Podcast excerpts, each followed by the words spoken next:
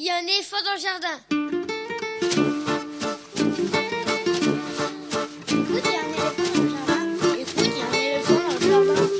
Bonjour, bonjour à toutes et à tous. Véronique Soulet au micro pour l'actualité culturelle des enfants, petits et grands, en Ile-de-France. Une émission pour tous les adultes qui n'ont pas oublié qu'ils ont d'abord été des enfants. Chaque semaine, cette émission vous fait découvrir artistes, créateurs, initiatives, médiateurs qui offrent aux enfants de quoi nourrir leur imagination et leur curiosité. En tout cas, ce qui nous semble original, réussi, intéressant, avec des reportages, des chroniques, des interviews, des lectures, concoctées par les chroniqueurs de cette émission et moi-même. Aujourd'hui, avec moi au fil de l'émission, par téléphone ou par rediffusion interposée, Yves Bouvray pour parler cinéma d'animation, Quentin Leguevel pour sa chronique sur les jeux, Elsa Gounod pour sa chronique littéraire et Lionel Chenaille pour sa lecture. Ils se joignent à moi pour vous souhaiter une bonne année 2021 et l'espoir de retrouver bientôt une vie normale et surtout la réouverture prochaine de tous les lieux de culture. Le programme de cette semaine sera piano-piano, c'est-à-dire avec des rediffusions d'interviews, mais aussi avec des chroniques qui, elles, sont inédites. Quand même. Une émission qui met le conte, la parole comptée, à l'honneur. D'abord parce que nous réécouterons un court extrait de l'entretien avec Pascal Dubois, responsable des éditions Oui qui publie des disques de conteurs, à l'occasion de l'une de ses récentes publications. Ce sera dans une dizaine de minutes. Ensuite, avec une seconde rediffusion d'entretien, cette fois avec Sébastien Lodenbach, le réalisateur du superbe film d'animation La jeune fille sans main, que vous avez peut-être regardé pendant les vacances sur la plateforme de France Télévisions. Et comme on peut l'y voir encore jusqu'au mois de juin prochain, je vous propose d'écouter ou de réécouter cette rencontre avec Sébastien Lodenbach qui était venu présenter La jeune fille sans main au moment de sa sortie en novembre 2016. La rencontre était animée par Yves Bouvray, chroniqueur cinéma de cette émission, que j'espère retrouver très vite dès l'ouverture tant attendue des cinémas. Ce sera dans une bonne quinzaine de minutes. Vous entendrez la chronique de Quentin Leguevel, spécialiste jeu de cette émission, qui aujourd'hui recommande un jeu vidéo à partager avec les enfants dès 8 ans. Elsa Gounod, libraire jeunesse à Paris, propose sa chronique Grand livre pour petites personnes. Ce sera l'avant-dernière chronique de l'émission. Et pour terminer, Lionel Chenaille lit un extrait d'un roman de littérature générale sur le thème de l'enfance. Ce sera quelques minutes avant la fin de l'émission. Et puis des infos, des chroniques sur les livres et les disques qui viennent de paraître. Vous pouvez suivre l'actualité de l'émission sur les réseaux sociaux, Facebook, Instagram, il y a un éléphant dans le jardin. Le podcast de l'émission est disponible à l'écoute ou à l'abonnement sur tous les agrégateurs de podcasts habituels. Et bien évidemment, l'émission est en rediffusion sur le site de la radio, aligrefm.org. Écoute, il y a un éléphant dans le jardin, c'est l'émission qui ouvre des fenêtres sur l'actualité culturelle des enfants. Voici la première émission du Nouvel An, alors en avant. Et puisque c'est le Nouvel An justement, tradition oblige dans cette émission, voici notre chanson de Nouvelle Année, une chanson, elle, qui n'est pas toute nouvelle.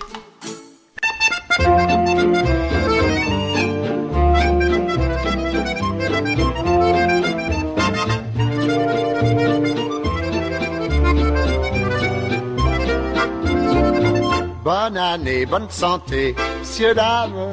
Voilà le nouvel an tout neuf. Solide comme le pont neuf, il va réaliser tout ce dont vous pouvez rêver. Bonne année, bonne santé, messieurs, dames. Si ces mots-là vous viennent du cœur, ils porteront bonheur. C'est pourquoi faut toujours les dire avec un peu d'amour. Je connais des Jules et la Rombière qui jouent les ducs et les barons et qui se coiffent à coups de soupière dès qu'ils discutent à la maison. Puis font entendre le vocabulaire crevard, fouilleux, fesse de merlan. Ils gueulent comme ça l'année entière, mais ils se murmurent au jour de l'an. Bonne année, bonne santé, chère Anne, ma coccinelle, mon gros poupou, mon minet, mon loulou, jure-moi que sans mon amour, tu ne pourrais pas vivre un jour. Bonne année, bonne santé. Mais le drame, c'est que pendant tous les jours suivants, jusqu'à l'autre jour de l'an, ils se redisent tendrement, tordu punaise et beau d'arrant. Dans tous les coins de la planète, il y a toujours la joie des parents. Que les gosses pieds nus et en liquette viennent t'embrasser au jour de l'an. Et si la vie a peu de sourire, on la supporte allègrement. Tant que l'on peut s'entendre dire Bonne année, papa et maman. Bonne année, bonne santé, monsieur, dame. Voilà le nouvel an tout neuf. Solide comme le pont neuf, il va réaliser tout ce dont vous pouvez rêver. Bonne année, bonne santé, monsieur, dame. Et souhaitons que dans cent ans, on puisse comme à présent se redire de tout cœur tous nos meilleurs voeux de bonheur. bonne année. Écoute, il y a un éléphant dans le jardin et... Comme chaque semaine, nous commençons l'émission en écoutant un extrait d'une nouveauté discographique pour enfants. Cette semaine, ni chanson, ni musique, c'est un disque de contes, car les éditions Oui Dire, spécialisées dans les disques de la parole contée, ont fait paraître trois nouveautés en décembre dernier. Celle d'aujourd'hui est signée par un duo qui n'en est pas à son coup d'essai, Déborah Digilio et Fabienne Morel, alias Huile d'olive et beurre salé, un nom qui signe l'origine italienne de l'une et l'origine bretonne de la seconde. Ce duo raconte ensemble sur scène depuis une quinzaine d'années. Elles ont enregistré plusieurs livres CD, entre autres aux éditions Syros ou chez Didier Jeunesse, ce qui ne les empêche pas de compter aussi chacune de leur côté, pour les petits comme pour les plus grands avec un répertoire qui se nourrit de leurs origines italiennes et bretonnes pour les choix de contes et les choix de chants traditionnels qu'elles revisitent avec humour, espièglerie et un malin plaisir à mêler leur voix, leur langue, leurs récits, ricochant de l'une à l'autre. Dans Histoire de perdre la tête, un CD donc qui vient de paraître aux éditions Oui Déborah Digilio et Fabienne Morel ont adapté trois contes. Le premier, issu de la tradition de Haute-Bretagne, Mon père m'a tué, mon père m'a mangé, une version bretonne du conte du Genévrier. Puis deux contes italiens, l'un de Basile Gian Battista, une version napolitaine de La Belle au Bois dormant, qu'elles ont intitulé À cause d'une écharde, et l'autre, Les Trois Ramasseuses de Chicorée, une version calabraise de Barbe Bleue, d'Italo Calvino, rebaptisée Aiguise, Couteau et Trille, une adaptation toute personnelle à laquelle se mêlent des chansons traditionnelles, elles aussi, tantôt bretonnes, tantôt italiennes.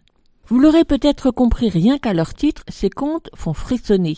Mais rire aussi, car comme le disent les deux conteuses dans le court texte d'accompagnement sur la pochette du CD, dans les contes merveilleux, il peut y avoir des scènes cruelles, violentes, mais ça se finit toujours bien. Les aventures des héros sont autant d'épreuves initiatiques qui permettent aux enfants d'affronter leur peur.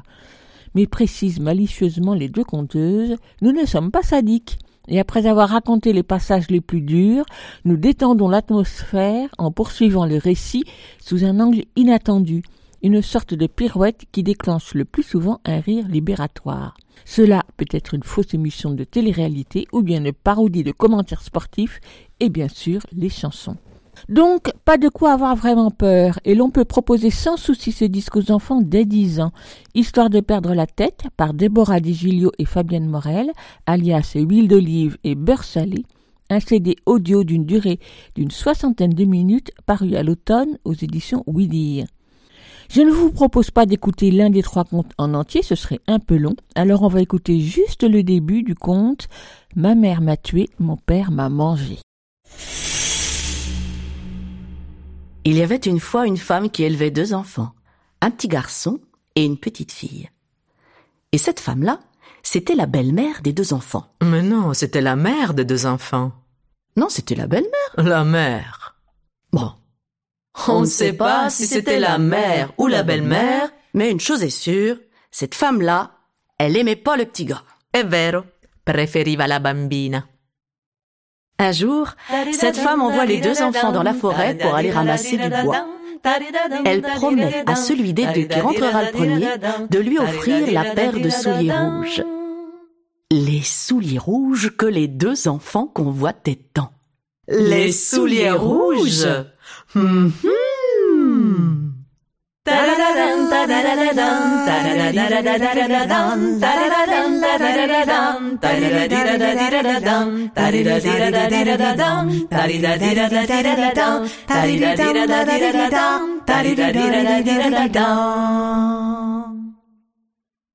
À midi, le travail est fait. Les deux hôtes sont pleines de bois. Il est temps pour les enfants de rentrer à la maison. Mais qui arrivera le premier? C'est moi. Toi Et pourquoi? Bah, parce que moi je suis le garçon. Et alors? Bah, les garçons ça court plus vite que les filles. hein. Hmm, C'est ce qu'on va voir. Bon, tu veux faire la course? Oui, tout de suite. Deux, trois.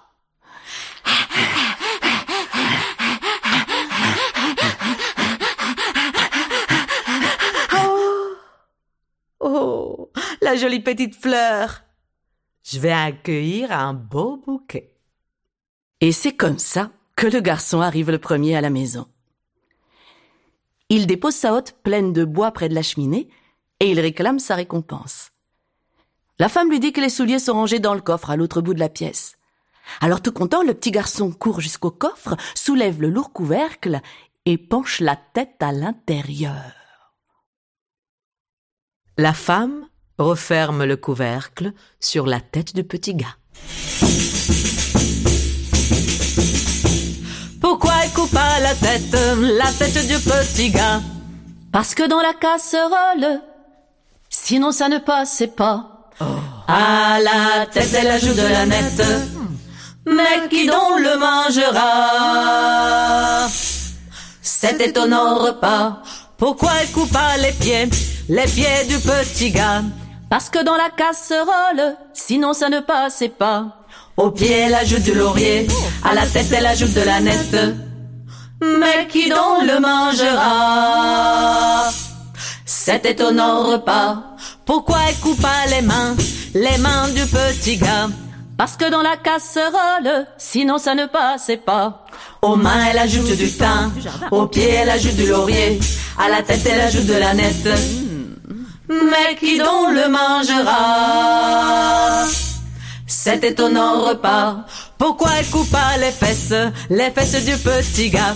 Parce que dans la casserole, sinon ça ne passait pas. Aux fesses, elle ajoute de la graisse. Aux mains, elle ajoute du thym. Aux pieds, elle ajoute du laurier. À la tête, elle ajoute de la nette. Mais qui donc le mangera?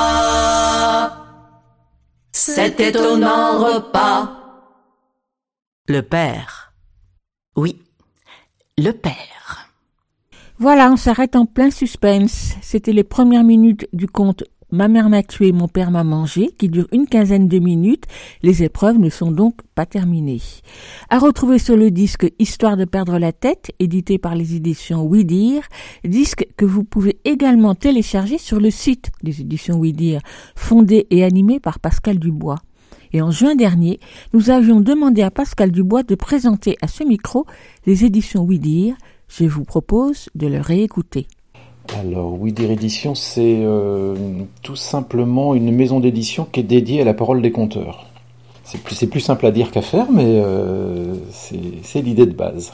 Donc vous publiez, vous éditez plutôt chaque année une dizaine de disques qui reprennent des spectacles. Une dizaine de productions, c'est les grandes années, c'est quand toutes les planètes sont alignées dans le bon sens. Effectivement, tous les, travaux de conteurs, ça existe, enfin, existent d'abord sur scène, au sens où euh, ça ne ferait pas sens pour eux de travailler uniquement un répertoire pour un disque. C'est beaucoup trop de travail pour euh, simplement un album.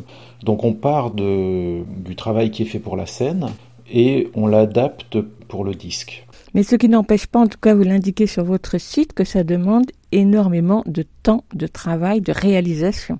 Oui, alors c'est vraiment une adaptation. En fait, on ne raconte pas pareil sur scène que l'on raconte sur des... Enfin, on peut le faire, hein, ça, chacun son, son choix par rapport à ça.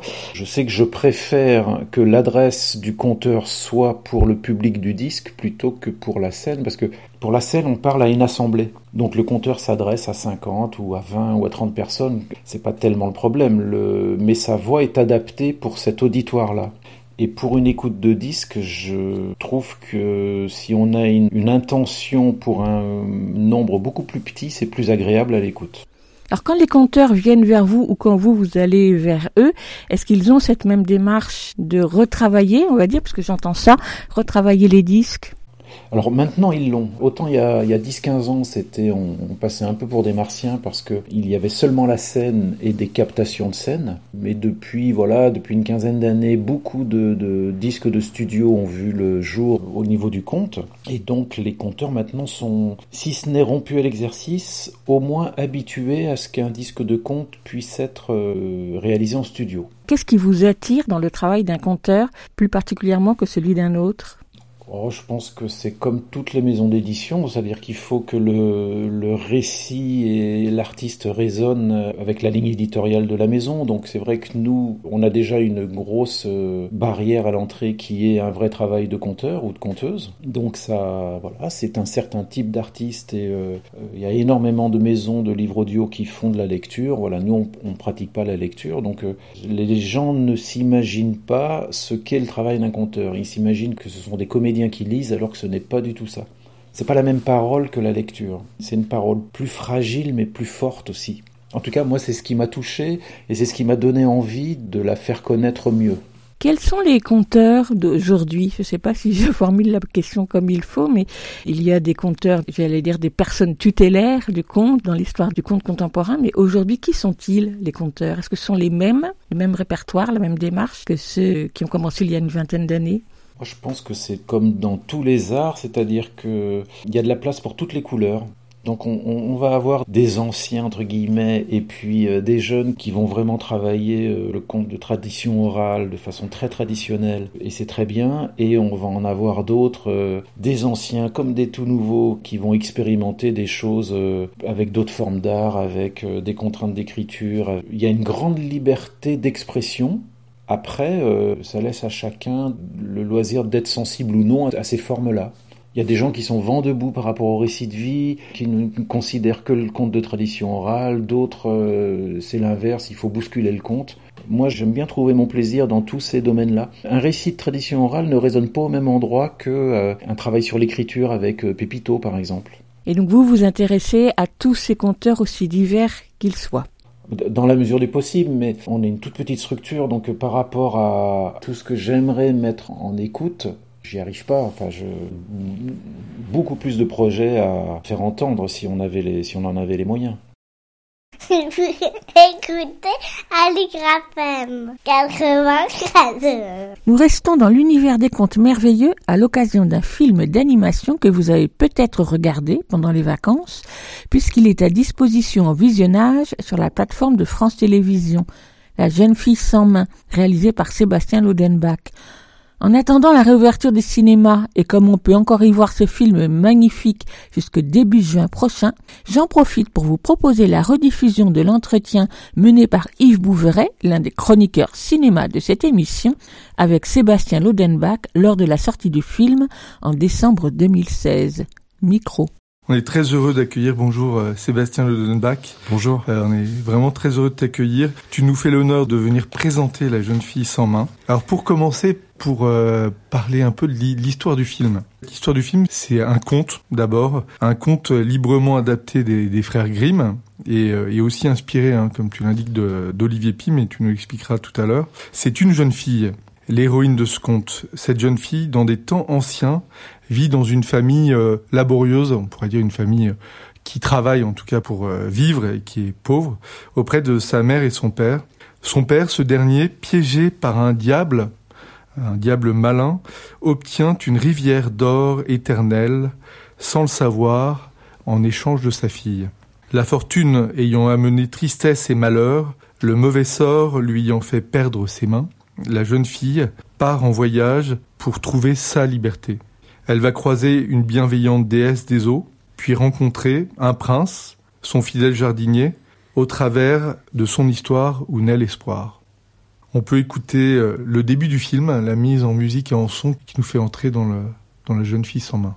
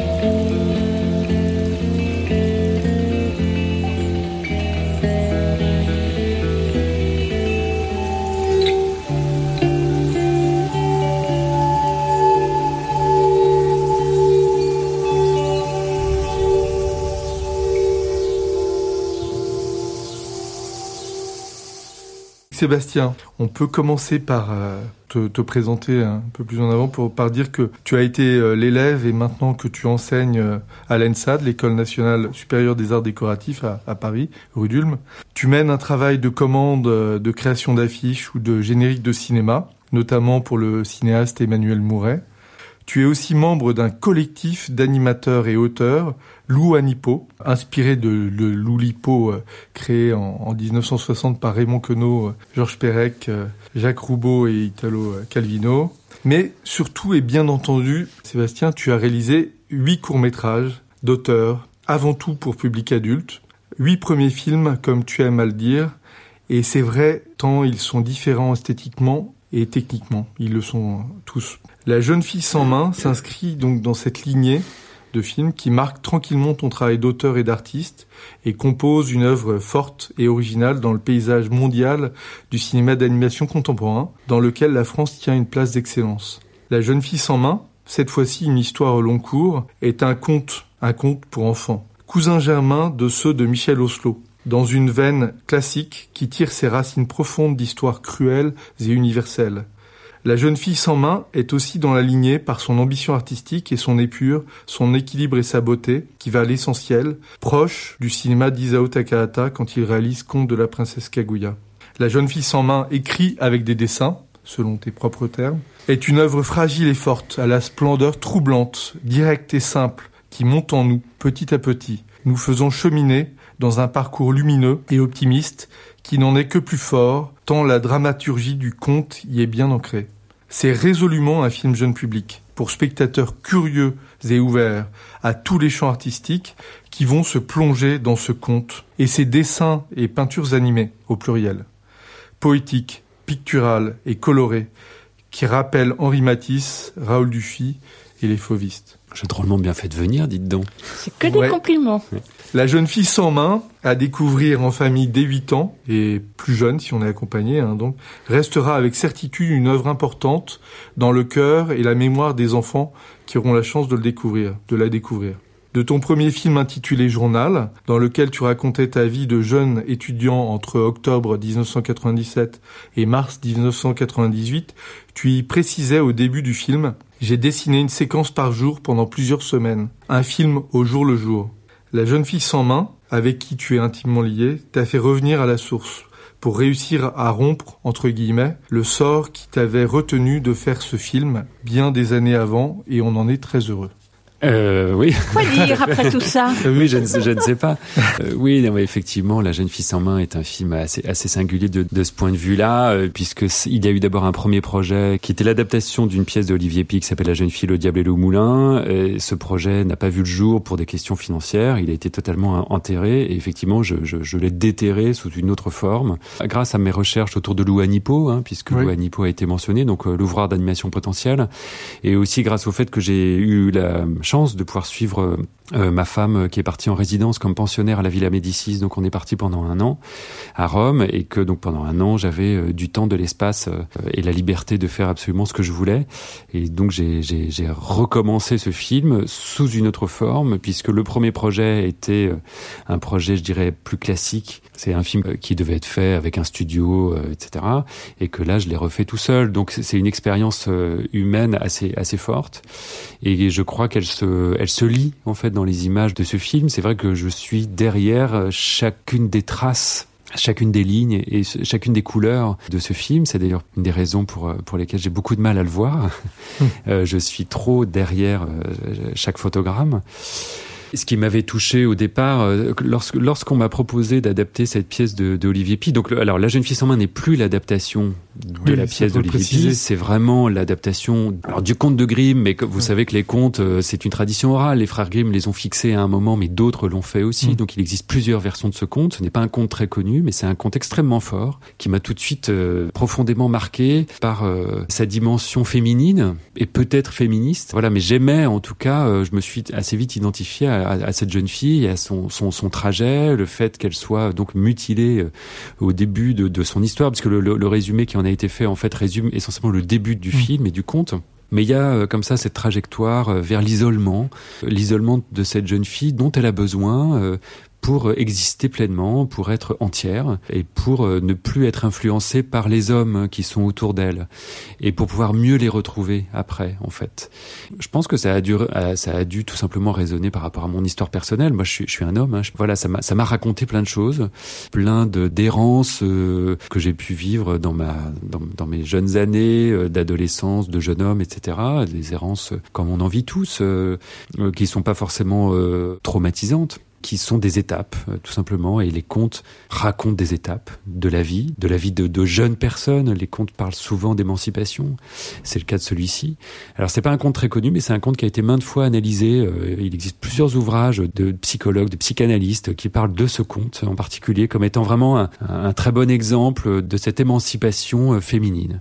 Lorsque le premier projet a été abandonné, j'ai eu envie de le faire sous d'autres formes. Et puis finalement, bah, voilà, c'est dans le cadre de cette résidence un peu volontaire et très agréable que j'ai relancé le projet et que je l'ai fait d'une manière euh, libre. Donc je me suis isolé pour le faire. L'histoire de la jeune fille et l'histoire de la personne qui a fait ce film, donc, euh, donc moi-même, se confondent à un moment. Parce que moi aussi, j'ai dû effectivement, j'ai été mutilé quelque part.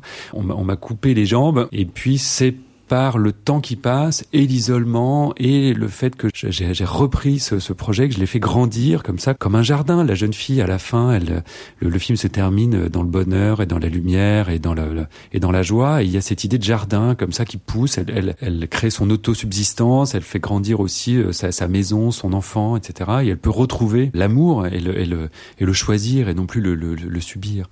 Euh, il y a quelque chose d'assez fusionnel en fait entre euh, le trajet de cette jeune fille et le mien finalement. Et par rapport à l'adaptation, la, la, façon dont, parce que tu dis que c'est un film dessiné, écrit avec des images, avec des dessins, comment est-ce que tu as travaillé, tu as travaillé dans, dans un sens chronologique de l'histoire, pas à pas, dans cette résidence, euh, donc à, la Villa Médicis, en l'imaginant, en dessinant, ou est-ce que tu avais une trame préécrite?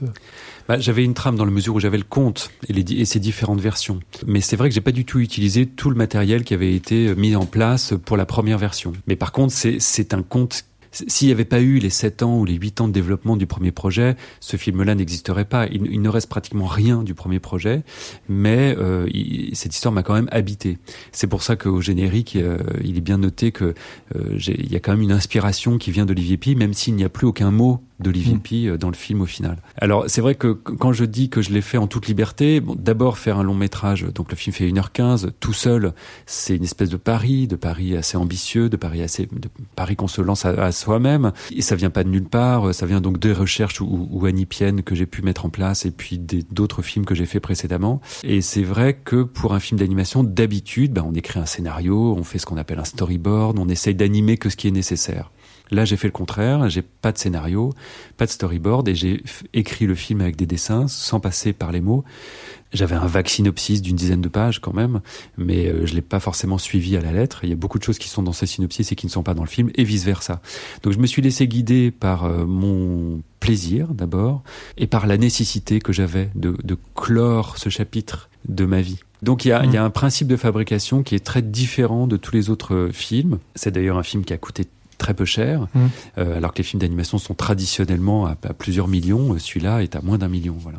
Bon, on s'en fiche, hein, c'est pas très important. mais, c'est un film voilà qui ne ressemble pas à, à d'autres films. C'est un film, euh, je crois, assez nouveau, assez novateur. Euh, je, j'ose l'affirmer, et très pictural. Et on me dit souvent, on a l'impression de te voir dessiner quand on voit le film. Et oui, parce que c'est un film dans lequel la couleur a beaucoup d'importance, le mouvement a beaucoup d'importance, mm. et le mouvement de la couleur est, est au centre euh, un peu du, du, du, langage mis en place dans le film. C'est vrai que c'est un film très doux, hein, dans, dans, lequel on, on, se laisse porter d'abord ben, par la, la mise en son en musique, on a entendu tout à l'heure, où la, voix arrive au bout d'un certain temps. Est-ce que tu peux nous dire, à un moment donné, des écueils que tu as pu avoir vraiment en étant à la fois en train de dessiner et d'écrire l'histoire? Il y a, Par rapport à l'adaptation, ça illustre bien la, la traversée de, de, la rivière de, de, la jeune fille par rapport à différentes euh, solutions que tu as dû trouver et te retrouver même quasiment à, à la faire pas se noyer, mais traverser l'eau et, et couler oui, c'est vrai que le film me guidait plus que je ne le guidais lui. Après, dans le travail d'adaptation, il y a quand même des choses que je souhaitais absolument, absolument dire sur le mouvement global du film. Voilà, les choses étaient quand même relativement claires, même si sur la fin du film, il y a eu des hésitations et notamment il y a eu des conflits entre la production euh, et, moi sur ce que je souhaitais raconter. Pour moi, c'était très important, et en particulier d'ailleurs, parce que je savais que j'allais aussi m'adresser à un public jeune, pour moi, c'était très important que le film... Euh, donc, il y a un prince et une princesse hein, dans ce film, comme dans tous les contes, mais ce que j'aime bien, c'est qu'à la fin, la princesse et une femme, le prince est un homme, mm. et que c'est plus important d'être un homme et une femme entiers, et je dirais euh, qui se regardent euh, les, les, yeux dans les yeux et qui sont, euh, je dirais, en, en, en, parité, si je puis dire. C'est un peu un peu lourd, mais plutôt que d'être un prince et une princesse, voilà. Mm. Et pour moi, c'est très important ça, et donc j'ai absolument voulu que la fin du film raconte ça. L'épisode dont tu parles, c'est vrai qu'il y a un moment où donc la jeune fille a perdu ses mains, elle traverse une forêt, elle, elle a beaucoup de difficultés à, à se débrouiller justement sans ses mains et puis elle arrive à une rivière et de l'autre côté de la rivière il y a un verger et elle a très faim donc elle veut aller manger une des poires qui est dans le, dans le verger. Mais la rivière la, la sépare de ce verger. Alors dans le conte il est noté qu'un ange arrive et fait un pont avec son corps. Et moi cette histoire d'ange m'intéressait pas beaucoup. Je voulais inscrire le film dans une nature, dans quelque chose de plus paganique, si je puis dire. Et alors, dans euh, la version que j'avais réécrite, parce qu'à un moment, je comptais le faire, comme je disais tout à l'heure, soit en bande dessinée, soit en film en prise de vue réelle avec des acteurs. Et je m'étais dit, tiens, je vais faire intervenir un cerf, et la jeune fille va monter sur le dos du cerf et va aller manger la poire. Mais au moment de le refaire, donc quand je me, en animation, je, je, me dis mais je peux pas animer un cerf. Alors il faut là, il faudrait que je rentre un peu dans la technique. C'est très compliqué à animer ouais, un cerf. Avec les bois. Voilà, il y a les bois, il y a les, il y a les, c'est un quadrupède. Alors chaque chaque jambe est différente des autres. Enfin c'est très compliqué. Et moi je voulais aller vite et je voulais surtout de pas que ça soit pas douloureux pour moi de faire ce film. Ça avait déjà été assez douloureux de l'abandonner. Donc maintenant que je le reprenais, je voulais que ça se fasse en, vraiment avec plein de plaisir et, et, un plaisir de dessin. Donc animer un quadrupède, non merci. Et donc, mais alors le problème, c'est que je ne savais pas ce que. Donc j'avais commencé le film, j'avais déjà je pas un certain nombre de plans, et puis j'arrive à ce moment-là, et puis alors elle arrive au bord de la rivière, et puis je me dis bon bah qu'est-ce qu'elle fait? Je sais qu'elle peut pas arriver de l'autre côté. Alors elle commence à traverser, mais je me dis, mais elle peut pas arriver de l'autre côté. Mais alors qu'est-ce qu'elle fait? Mais qu'est-ce qu'elle fait? Alors elle arrive pas à nager, il y a du courant, elle a pas de main, etc. Donc elle coule. Et c'est au moment où je, je la fais couler que je me dis, bah voilà, au fond de la rivière, il va y avoir une déesse de l'eau qui va l'accueillir. Et cette déesse va être une très grande femme et elle va l'accueillir dans ses mains. Donc elle qui n'a pas de main va être accueillie dans une main gigantesque et avec cette main de la déesse, elle va pouvoir euh, sortir de l'eau et atteindre la poire. Mais c'est quelque chose qui, qui pratiquement j'étais surpris en fait par cette solution et la déesse l'a fait réintervenir à la fin. Alors ça c'est dans le conte aussi, dans le conte le, le l'ange gardien euh, revient à la fin. Voilà et puis bah ça me, ça me permettait de travailler euh, avec une, une actrice que j'aime beaucoup qui fait la voix de la déesse qui s'appelle Elina Levenson ouais. qui est une grande amie et avec laquelle j'ai fait déjà d'autres films et voilà je savais que c'était elle qui ferait la voix de la déesse. On peut écouter l'extrait justement de, de, c'est, de ce, c'est formidable. Ce quelle, passage. quelle transition.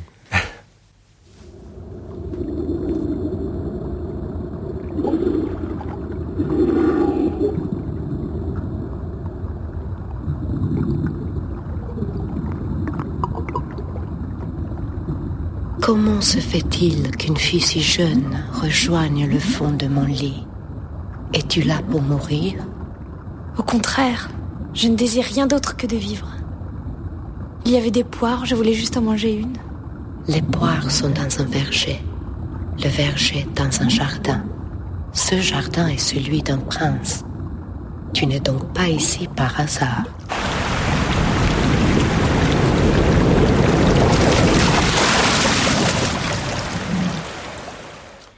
Vous écoutez Aligre FM sur 93.1.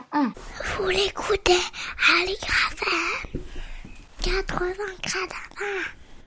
Un extrait de La jeune fille sans main de Sébastien Lodenbach, qui était l'invité de Yves Bouvray en décembre 2016, quand le film est sorti sur les écrans. En ce moment et jusque début juin, on peut le voir sur la plateforme de France Télévisions.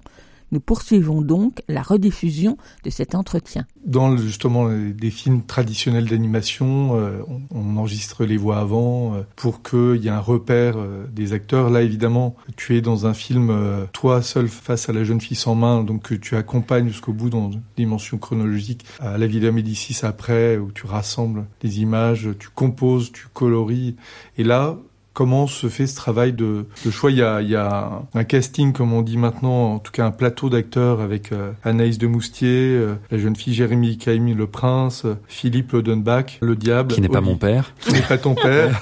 Olivier Broche, euh, voilà, qu'on a vu chez les, les Deschiens. Françoise Lebrun, chez Jean Eustache, évidemment, la mère. Sacha Bourdeau, chez Emmanuel Poirier, le jardinier. Et Elina Lowenson, dont tu viens de parler. Comment ça s'est passé? Est-ce que tu peux nous, nous en dire plus? Oui, je peux vous en dire beaucoup. Euh, alors d'abord, je tiens quand même à préciser, euh, si j'ai fait l'animation tout seul, j'ai quand même eu des collaborateurs pour euh, la composition des images, la mise en couleur, le son, évidemment, la musique. Donc là, euh, on vient d'entendre un extrait sonore, donc le son a été fait par Julien de Gautrong, mixé par euh, Xavier Marseille. C'est vrai qu'on on, on est une toute petite équipe, ça, ça me fait très plaisir. On peut, je, peux, je peux faire venir tous les collaborateurs du film sur scène quand je le présente.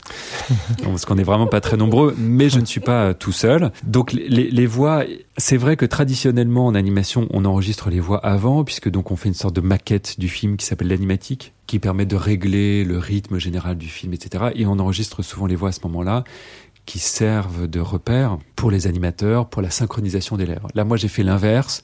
C'est-à-dire que je savais qu'il y avait des scènes où les personnages allaient parler. Je ne savais pas exactement ce qu'ils disaient. Et donc, j'avais juste prévu des bouches qui s'ouvrent et qui se ferment. En fait, le film a été tout le temps ouvert, c'est-à-dire que j'étais en post-production, donc euh, en montage, montage son, euh, et en même temps j'étais en écriture des dialogues. Donc j'étais à la fois euh, au début et à la fin du film en même temps. Donc j'écrivais les dialogues, je m'enregistrais avec un petit dictaphone, je les collais sur l'animation, je regardais si ça marche. J'avais toujours une vision globale en fait des, des, des scènes. Évidemment, les voix dans un film comme celui-là, elles aident énormément à incarner les personnages. Moi, cette jeune fille, donc je, je vis avec cette jeune fille depuis 2001, hein, depuis le début du premier projet. Donc le jour où, euh, où j'ai mis la voix d'Anaïs de Moustier euh, sur son visage, ça a été euh, une, une, révélation. Alors j'ai effectivement fait un casting pour la, la voix de la jeune fille, c'est-à-dire que je suis allé piocher des bandes annonces sur Internet avec des, des voix de jeunes comédiennes montantes, voilà, et je les ai testées sur mon personnage, et puis j'ai montré ça à mon producteur et à ma femme, et les deux m'ont dit, bah, celle-là, là, celle-là, là, le numéro 3, là, elle est super, c'est elle. Et c'était Anaïs de Moustier que je connaissais pas et qui a accepté bien volontiers de, de, prêter sa voix à la jeune fille, et ça a été un moment euh, assez incroyable, puisque la première séance d'enregistrement, en fait, elle a surtout enregistré des présences, donc des voix, pas des voix, des respirations, des soupirs, des choses comme ça, puisque le début du film est effectivement assez peu bavard en termes de dialogue, les dialogues arrivent assez tard, mais tout de suite, voilà, la jeune fille s'est mise à exister euh, d'un coup. Je vais pas raconter pour tous les comédiens. Euh, Philippe Lodenbach, c'est effectivement pas mon père, euh, mais il est de la famille et c'est quelqu'un dont je connais le travail, que je connais évidemment depuis depuis longtemps, même si en fait on s'est rapproché euh, relativement euh, récemment. Lui, euh, c'est quelqu'un qu'on voit assez souvent au cinéma. Voilà, il joue dans des nouvelles de la planète Mars, il joue dans Gaz de France, il joue dans les films de Valérie Donzelli, etc., etc. Et c'était évident, vu la voix qu'il a, qu'il fallait qu'il fasse le diable. Enfin, mmh. voilà, il a une voix tellement diabolique. Diable voilà. C'est vrai qu'il y a un équilibre et jusqu'à jusqu'à Jérémy Elkaïm, qui est un prince qui annonce que tu disais tout à l'heure, c'était un homme avant d'être un prince. Oui, et, euh, oui, tout à fait. Un prince normal, ouais. entre guillemets. C'est un prince normal. Ouais, voilà. si on peut dire ça comme ça. Voilà, on a un président normal, on a un prince normal. oui, bah, Jérémy, j'ai pensé assez vite à, à, lui. Je connais, je le connais bien par les films de, la, de Valérie Donzelli. Euh, et, et euh, il a cette voix qui est à la fois très douce et très jeune, et qui peut, à un moment, se transformer et devenir plus plus mature. C'est ce que je recherchais. Donc euh, voilà. Puis lui aussi, il a dit OK, banco, on y va. C'est vrai que les couleurs passent pas à la radio. On a parlé des couleurs de, de Dufy, de, de Matisse, oui. et puis tes couleurs. Mais il y a la couleur de la musique. Est-ce que tu peux nous parler de cette jonction entre ces couleurs-là et, et, la couleur de, de, la musique avec avec Olivier Mélano et oui, comment oui. Fait Alors j'ai eu un très joli euh, commentaire. J'ai présenté le film au festival de Saint-Jean-de-Luz il y a trois semaines et il y avait une personne aveugle dans la salle et elle m'a dit "Écoutez, c'est la première fois que je vois un film dans lequel le son me montre aussi bien les couleurs." Donc j'invite. compliment. C'est un ouais, très beau compliment. Donc j'invite toutes les personnes qui viendront voir le film euh, à fermer les yeux et à ne pas regarder les images, qui n'ont pas non, beaucoup d'intérêt. Non, non, pas d'accord. Il faut le voir deux fois en fait. voilà. Non, non, mais euh, oui, c'est vrai qu'il y a eu un travail sur le son assez fin et en particulier sur la musique. Olivier Mélano est un compositeur génial et en plus une personne euh, adorable. Et c'est un ami avec lequel j'ai fait déjà plusieurs films. Et euh, depuis que je travaille sur ce projet, euh, je sais que c'est lui qui doit faire la musique. C'est une musique électrique à la guitare, qui est son instrument de prédilection. Ce côté électrique était important pour moi parce qu'il y a quelque chose de très naturel dans le film. Le film est dessiné sur papier, ça se voit. Euh, les couleurs, euh, voilà, c'est un film extrêmement simple dans lequel la nature est très souvent représentée. On voit des forêts, des arbres, des champs, l'eau, la rivière, euh, le ciel, etc. Et j'avais besoin de secouer un petit peu tout ça avec un, peu de musique électrique. Alors c'est de la musique électrique douce. Le conte est cruel parce que euh, chez Grimm, Grimm parle de, de troubles intérieurs. C'est toujours, euh, c'est toujours compliqué ces choses-là, et c'est toujours un peu cruel. La vie est cruelle. Le, le, le film n'édulcore pas du tout le conte de Grimm, donc c'est un, c'est un film qui a une dose de cruauté, mais c'est un film très doux dans sa plastique, dans ses images, dans ses couleurs et aussi dans sa musique. Et puis il se termine, comme je le disais tout à l'heure, de manière euh, lumineuse. Dans ses images, dans ses couleurs, aussi dans, dans l'épure du dessin, parce qu'il y a beaucoup de blanc. Vous laissez beaucoup de place oui, au blanc. Oui, alors il y a une dimension même un peu asiatique. Je suis allé mmh. présenter le film en Corée euh, la semaine dernière. Ils ont été assez sidérés de voir ce film-là venant d'Europe, parce qu'ils ont dit mais on dirait euh, de l'art euh, asiatique. C'est vrai que Bon, ça, je voudrais pas trop rentrer dans la, manière de fabriquer le film, mais en gros, on peut pas fabriquer un film tout seul comme on le fait avec un studio de 40 ou 50 personnes. Donc, il faut bien enlever des, choses. Et donc, plutôt que d'enlever de l'animation, parce que très souvent, quand on parle d'économie en animation, eh ben, on, on, se dit, on va faire de l'animation qui bouge pas. Or, moi, je fais de l'animation qui bouge, mais avec des dessins qui sont tous pas finis. Et en fait, c'est le cerveau du spectateur et sa sensation et sa sensibilité qui reconstituent les choses. Donc il y a un art de la retenue qui est très proche effectivement de l'art asiatique, où avec trois traits, on arrive à composer un paysage. Donc ça, c'est la direction esthétique du film, avec en plus euh, des couleurs. On a cité Matisse Dufy, moi ça me touche beaucoup. Euh, je trouve ça. J'ai effectivement été influencé par des peintres. Alors pas forcément ceux-là, d'ailleurs, c'est ça qui est assez curieux, mais plus des gens euh, de la fin du 19e, euh, Bonnard et Maurice Denis surtout. Mais voilà, dans le dans le trait, il y a cette il y a cette épure, il y a cette absence l'absence, elle est très intrinsèque en fait mmh. au film et à son histoire. Cette jeune fille vit avec son absence de main. Il y a beaucoup de, de trous en fait dans ce film. Il y a beaucoup d'absence, il y a beaucoup de vide qu'il faut combler. Ouais, mais qui laisse la, la place euh, complète aux, aux, spectateurs et aux jeunes spectateurs, parce qu'on est libre de cheminer et c'est là où la dimension du conte elle est forte. Ah oui, puis par les la voix, par les voix. Euh, les jeunes ouais. spectateurs, ils investissent complètement le film. Ouais. Le, à chaque fois que je montre le film à du jeune public, mmh. alors il y en a certains qui frissonnent un peu, hein, évidemment. Il y a des moments un peu, un peu, un peu troublants dans, dans, dans le film, mais moi je trouve que le frisson au cinéma, euh, c'est important. Euh, si ça se termine bien, en plus, donc tout, tout va bien. Et puis il y a une dimension de mystère aussi dans le film, c'est-à-dire qu'il y a des choses qu'on ne comprend pas forcément. Et ça, je trouve que c'est quelque chose qui n'est pas assez présent dans le cinéma euh, en général, où tout est montré, tout est expliqué, ouais. tout est résolu, et en particulier dans le cinéma pour les enfants. Là, il mm. y a des choses qui sont un peu énigmatiques mais je vois que les enfants donc posent des questions, les adultes aussi d'ailleurs. Hein, il y a des choses que les adultes, mmh. même moi, il y a des choses que je comprends pas dans le film. Ça, ça, génère plein de questions, plein de réflexions, plein de commentaires. Et moi, ce qui m'intéresse, c'est que je, bah, je laisse le spectateur avoir confiance en lui. Et c'est pas si courant. Merci beaucoup euh, Sébastien. On va terminer par la, la musique et, et, chanson de fin, euh, donc interprétée par Laetitia Sheriff et composée et jouée aux guitares, donc avec des arrangements d'Olivier Mélano, mais surtout à la guitare sèche et sifflement, pardon, par toi-même oui, Sébastien. oui, effectivement, euh, c'est vraiment euh, une très très très très belle musique euh, qui porte la cette fin heureuse du, du film, comme tu l'évoques. Merci à tous les deux. Merci beaucoup. Merci. No more cheeks, no more eyes, no more, no more legs, no more neck, no more back, no more, no more breast, no more tongue, no more hand. I'm a wild girl.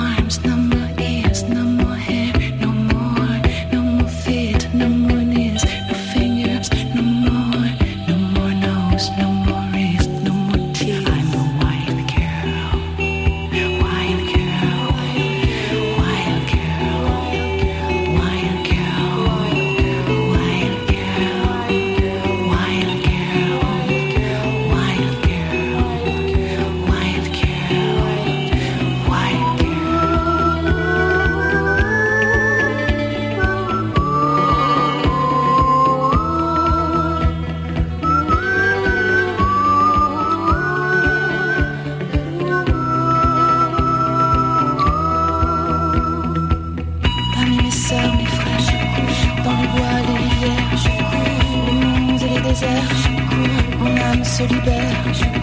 Elle court avec les loups. Se faufile partout. Elle ira jusqu'au bout. Elle ira jusqu'à vous.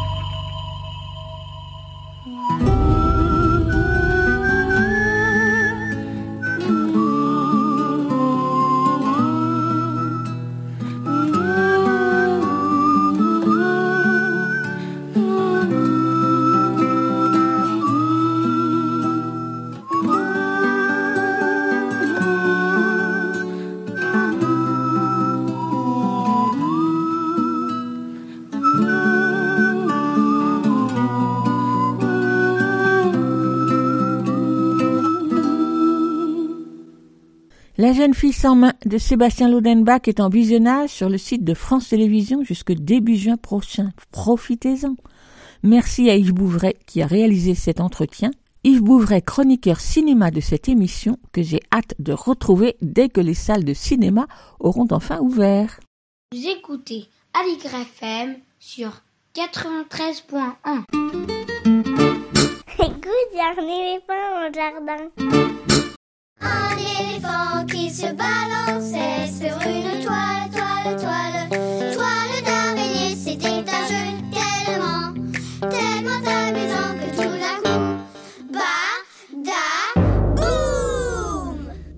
Un éléphant dans les pages, c'est notre chronique autour des livres pour enfants dans lesquels un éléphant s'est glissé quelque part, dans un coin de l'image au détour d'une phrase, ou bien prenant majestueusement la pose. Et comme ils sont nombreux, nous choisissons ceux qui nous ont particulièrement plu. Avec l'album Etili croyait que des autrices suédoises Eva Staff et Emma Adbaj, je crois bien que je ne prononce pas bien du tout, on retrouve cette qualité si spécifique des auteurs scandinaves, savoir raconter des histoires qui abordent des sujets ancrés dans la réalité sociale d'aujourd'hui, de façon à la fois légère et profonde, toujours à hauteur d'enfant, en soulevant des questions sans apporter de réponse définitive, et avec des personnages enfants qui ont une vie intérieure souvent intense. Et surtout, de savoir les raconter à travers une écriture à la fois simple et imagée, qui les rend tout de suite attachantes et donne ici envie d'emboîter le pas à la petite Tilly et son ami Martin. Tilly qui s'interroge, qu'est-ce que ça ferait d'être quelqu'un d'autre? Est-ce que ça ne serait pas partout pareil d'habiter ailleurs? Comme tous les enfants ou presque, elle pense que ce qu'elle vit et connaît est la norme. Chez sa copine petite puce, on peut faire tout ce qu'on veut et faire le bazar car sa mère dit qu'ils ne sont, qu'elles ne sont que des enfants. Alors que chez Martin, c'est le contraire, tout est silencieux. Voici donc les convictions de Tilly bousculées. Il y a Boris qui n'a jamais son maillot ni son goûter pour la piscine le voisin du dessous qui n'est jamais chez lui, alors que Tilly croyait qu'on rentrait forcément du travail. Il y a le monsieur dehors, toujours assis au même endroit, qui a certainement faim, mais sa mère est toujours pressée, n'a pas de monnaie, ne s'arrête pas. Et Tilly qui croyait qu'il fallait aider les autres. Il y a sa copine Sonia qui a tout, mais pas de maman, alors que Tilly croyait que tout le monde avait un papa et une maman. Ou encore son copain Pepe, chez qui il n'y a jamais de papier toilette pour s'essuyer, alors que Tilly croyait que les gens avaient toujours du papier toilette. À chaque nouvelle situation, les convictions de Tilly sur ce qui lui semblait normal sont remises en cause. À chaque fois, elle en discute avec son copain Martin et tous les deux tombent toujours d'accord. On ne peut pas tout savoir. On croise beaucoup de monde dans cet album, de nombreuses situations différentes qui ne manquent pas d'étonner Tilly et lui font à chaque fois faire un petit pas de côté et réfléchir encore. Pour autant, le ton est léger, les dialogues nombreux, tout comme les détails savoureux. Le ton du récit à la troisième personne, mais au plus près des pensées de Tilly, accompagne la fraîcheur du regard qu'elle pose sur tous ces adultes qui ne manquent pas de l'étonner, y compris sa mère. Les images d'Emma Adbach, qui a illustré de très nombreux albums pour les enfants, regorgent elles aussi de détails qui ne cherchent pas à faire beau, mais plutôt à camper des situations réalistes, dessinées au trait et colorées à l'encre et au crayon de couleur, dans lesquelles les adultes ne se laissent pas forcément voir sous leurs meilleurs jours. Quant à l'éléphant, je l'ai trouvé dans la chambre de Sonia qui a tout, comme elle dit, mais vit chez sa grand-mère. Cet éléphant, vert et en forme d'arrosoir, est posé sur son bureau parmi une foultitude d'objets. Il fallait avoir l'œil. C'est donc Etili qui croyait que, de Eva Staaf et illustré par Emma Adbage, traduit du suédois par Haute Pasquier, publié en Suède en 2014 et à l'automne 2020 par Versant Sud, éditeur bruxellois. Il coûte 15 euros à lire avec les enfants à partir de 5-6 ans. Écoute, il y a un éléphant dans le jardin, eh. Mon deuxième album est lui aussi édité en Belgique par les éditions Esperluette et traduit du néerlandais. Enfin, traduit n'est pas le bon mot, puisque c'est un album sans texte, un imagier conçu et illustré par Geert Vervaek, toujours avec mon bon accent, dont c'est le premier album publié en français. Quel zoo Quel zoo Point d'exclamation, dont le sous-titre pourrait être Un animal peut en cacher un autre et même plus d'un. Dans ce zoo, on rencontre de nombreux animaux, à nous de les reconnaître un par un au fil des quelques 50 pages, puisque le principe de cet imagier, de cet album grand format, repose sur une contrainte souvent exploitée mais très fertile. Si sur chaque double page il semble se dégager un animal ou deux ou trois très visibles, un regard plus soutenu remarque bientôt d'autres animaux ou parties d'animaux plus ou moins imbriqués, d'autant que chaque double page est reliée à la suivante par un élément qui prend une autre signification en passant du recto au verso. Le jeu peut commencer de les retrouver tous, une bonne centaine, heureusement répertoriés sur la dernière page, car j'avoue que ce n'est pas facile facile. Ainsi, s'il y a bien un éléphant qui trône sur une double page, il paraît qu'il y en a quatre autres dissimulés dans le pelage ou les contours d'un autre animal. Je ne les ai pas encore trouvés. Mais l'originalité de l'album tient surtout au superbe travail d'illustration de Geert Vervaek en monotype à l'encre noire, une technique d'estampe qui, selon la force de pression sur la plaque, laisse apparaître des noirs plus ou moins profonds. Si certains animaux se détachent en entier sur le fond blanc de la double page, d'autres ne laissent apparaître qu'une partie de leur corps, se mêlent à d'autres, traversent la forêt, dans des compositions graphiques pleines de poésie qui se renouvellent de page en page et se jouent des proportions, de la perspective et du noir et blanc. Et comme l'album est de grand format, la tête d'un tigre peut se révéler impressionnante, les tentacules de la pieuvre qui s'enroulent avec le corps du serpent plutôt étonnantes, et les autres images en trompe-l'œil plutôt intrigantes. Sous sa couverture brochée toute simple, voilà un album passionnant. Quel zoo, conçu et illustré par Geert Vervaek, traduit, entre guillemets, du néerlandais, édité par Esperluette en octobre dernier, il coûte 17 euros, il est à regarder sans fin des 3 ou 4 ans et pour longtemps. Et avant de retrouver Quentin Le pour sa chronique autour des jeux vidéo, on écoute une chanson de circonstance interprétée par Florent Marchais.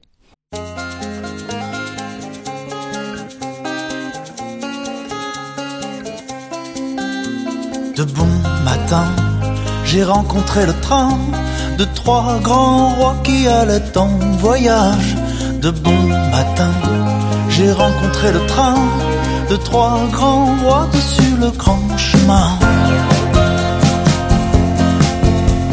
Venaient d'abord les gardes du corps, des gens armés avec trente petits pages. Venaient d'abord les gardes du corps des gens armés dessus leur juste corps. Puis sur un char doré de toutes parts, on voit trois rois modestes comme d'anges. Puis sur un char doré de toutes parts, trois rois debout parmi les étendards. L'étoile, lui, et les rois conduits par long chemin devant une pauvre étable. L'étoile, lui, et les rois conduits par long chemin devant l'ombre réduit.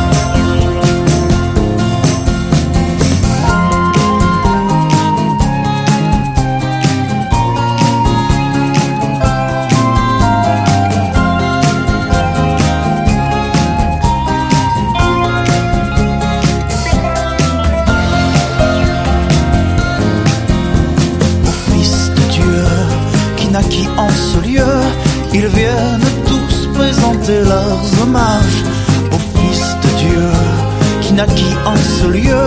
Ils viennent tous présenter leurs vœux. De beaux présents hormis et ensemble, ils vont offrir au maître tant admirable. De beaux présents hormis et ensemble, ils vont offrir aux bienheureux enfants.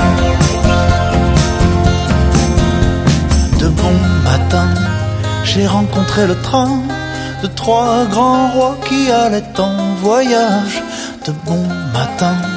J'ai rencontré le train de trois grands rois sur le grand chemin. Quentin Le Guével est un joueur invétéré, jeux vidéo et jeux de société, et chaque semaine, il nous propose de découvrir un jeu, pas forcément récent, mais qu'il apprécie particulièrement. Cette semaine, c'est un jeu vidéo. On l'écoute.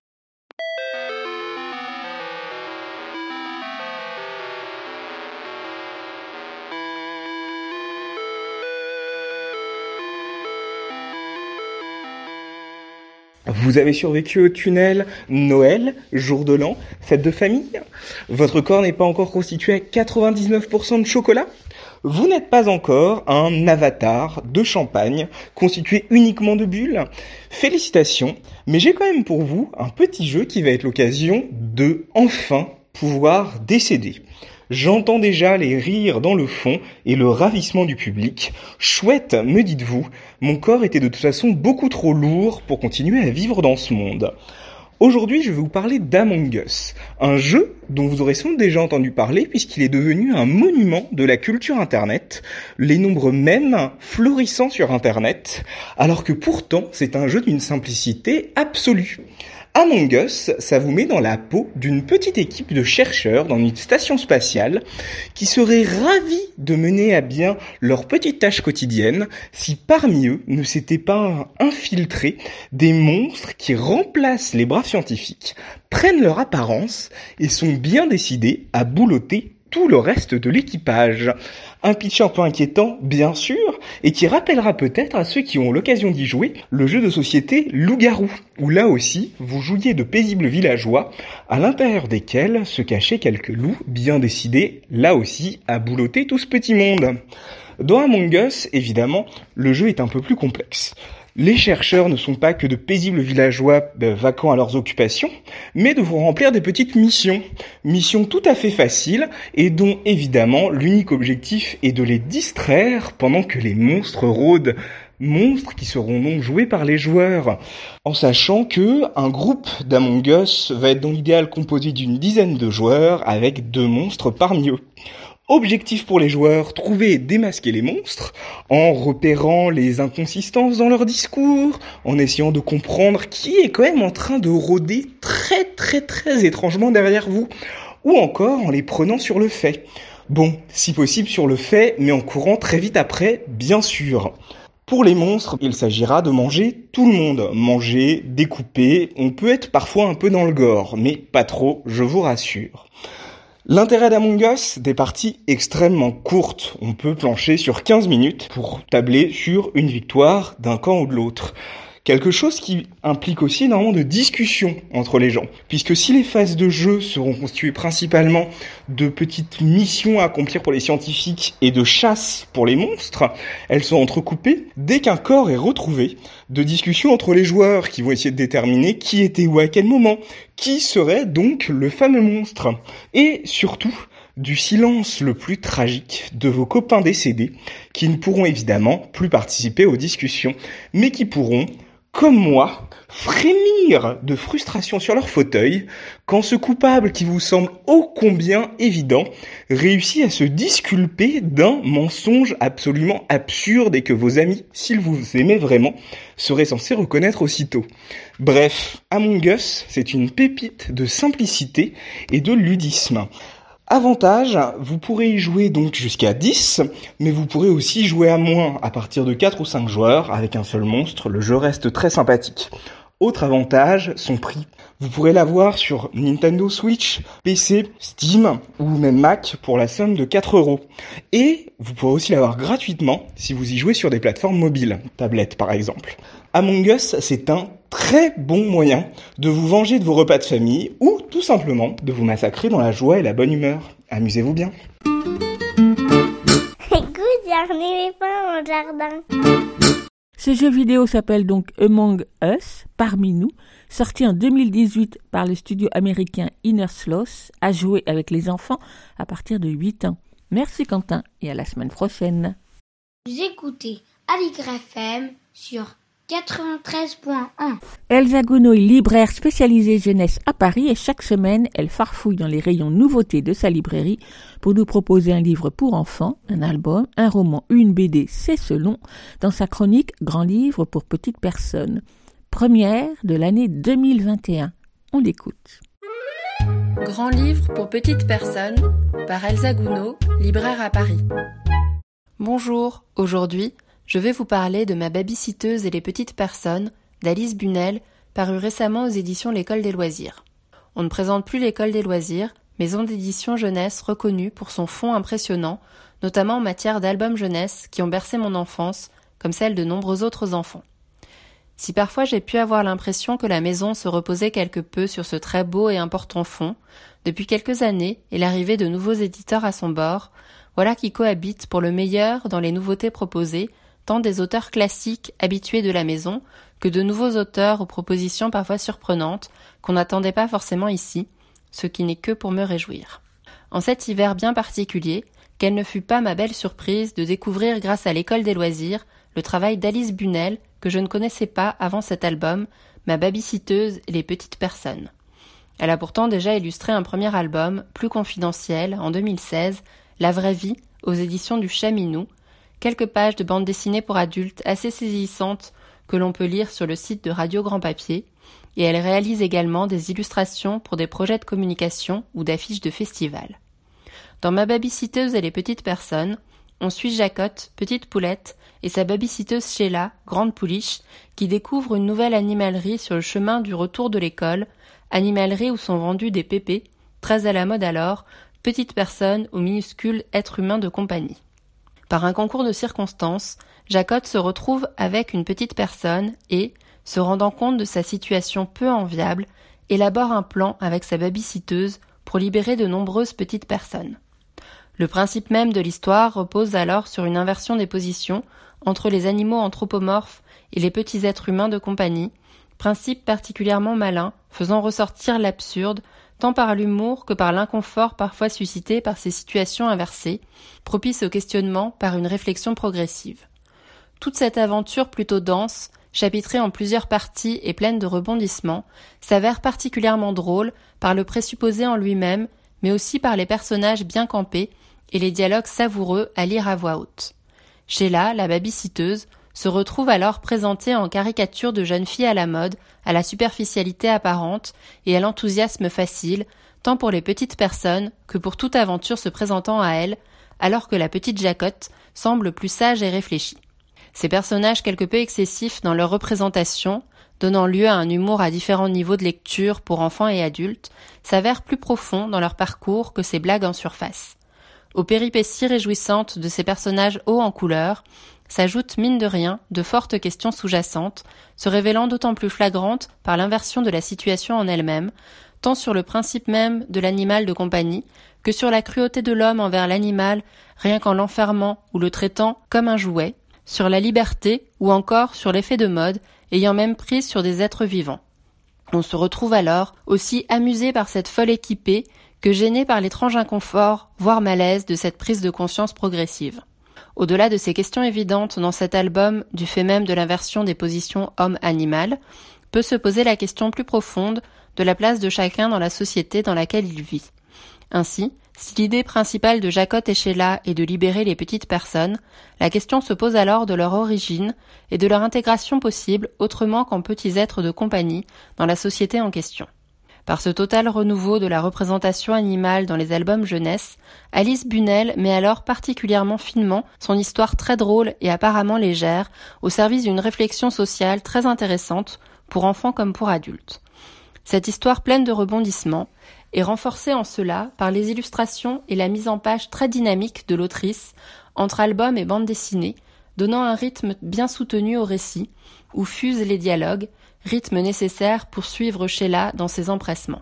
Les illustrations sont faites de contours marqués et nets, dans une forme de lignes claires, rehaussées de couleurs vives en aplat, renforçant le côté pop et joyeux de l'intrigue. J'espère vous avoir donné envie de découvrir cet album que je conseille à partir de 6 ans, Ma babysiteuse et les petites personnes, d'Alice Bunel, aux éditions L'École des loisirs, au prix de 13,50 euros. Moi, Je vais dorénavant bien suivre le travail d'Alice Bunel et hâte de découvrir ses prochains projets. Merci Elsa pour nous avoir fait rencontrer les joyeuses Sheila et Jacotte avec ma babysiteuse et les petites personnes d'Alice Bunel. À découvrir de visu dans toute bonne librairie. Écoute, il y a un éléphant dans le jardin. On termine euh, l'émission avec la lecture d'un extrait de littérature générale par Lionel Fenaille. Bonjour Lionel.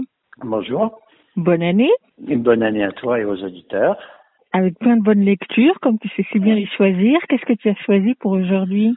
Alors aujourd'hui, j'ai choisi un extrait d'un, d'un, alors c'est pas vraiment un roman, c'est un recueil un petit peu particulier. On va dire plutôt que c'est un album. En fait, c'est un travail conjoint de Arnaud Catherine, qui est donc écrivain, et d'un collectif qui s'appelle The Anonymous Project. Donc Anonymous Project, c'est en fait c'est un fonds de diapositives amateur et ce collectif euh, propose à des écrivains en fait d'écrire une fiction autour d'un lot de photos. Donc en fait c'est un album, c'est un roman illustré, c'est une histoire construite mais à chaque page il y a une photo en rapport euh, avec la fiction euh, inventée par l'écrivain en question. Donc là l'écrivain, il s'agit d'Arnaud Catherine et ce livre s'appelle Andrew est plus beau que toi.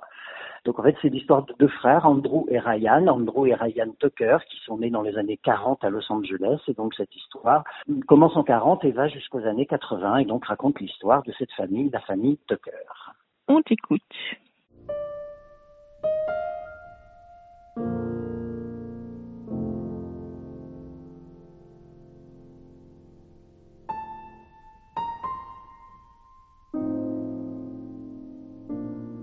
Et puis, il se trouva que je me mis à en vouloir à ma mère.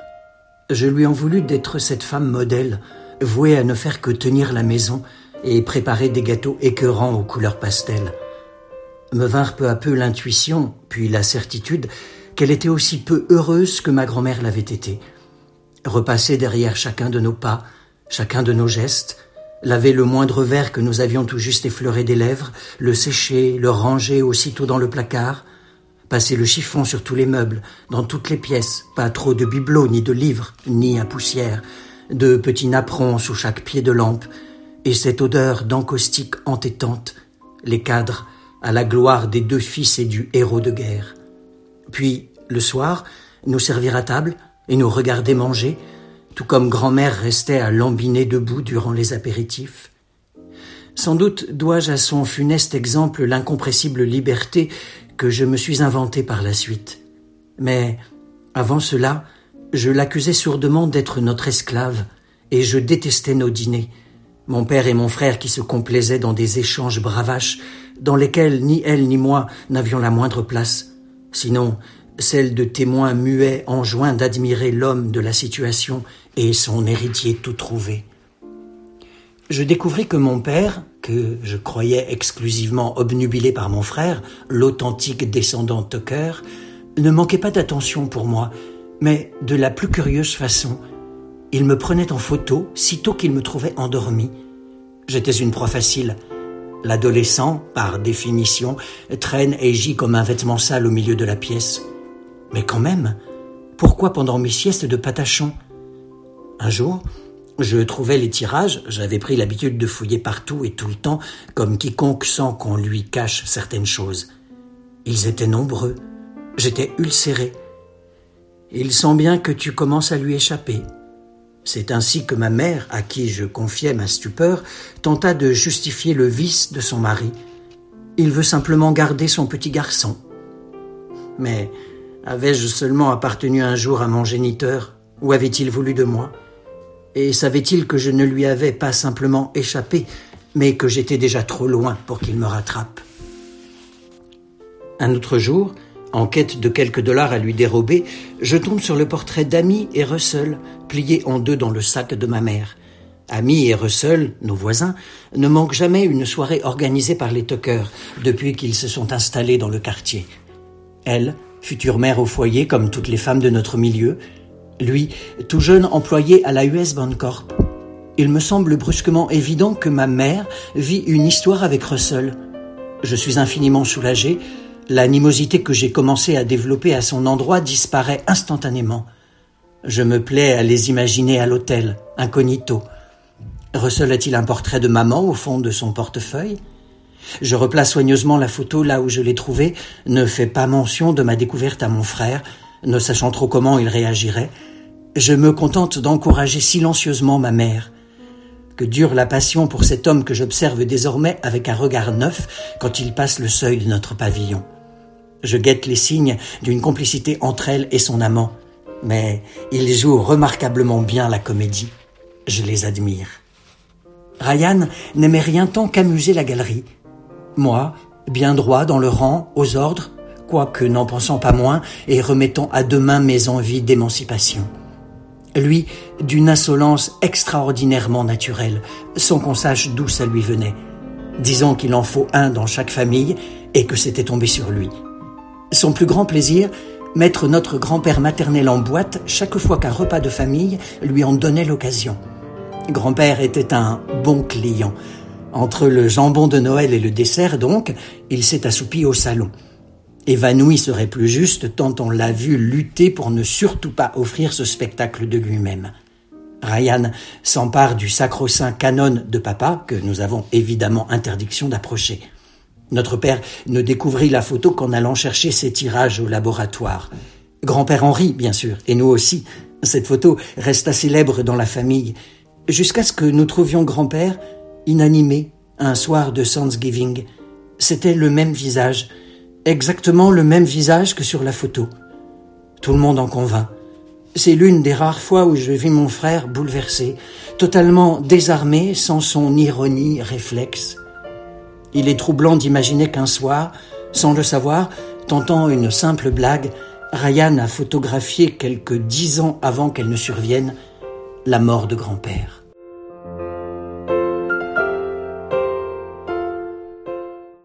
Merci Lionel. Est-ce que, peut, est-ce que tu peux nous rappeler le titre de ce livre, de ce roman? Je ne sais pas comment il faut dire.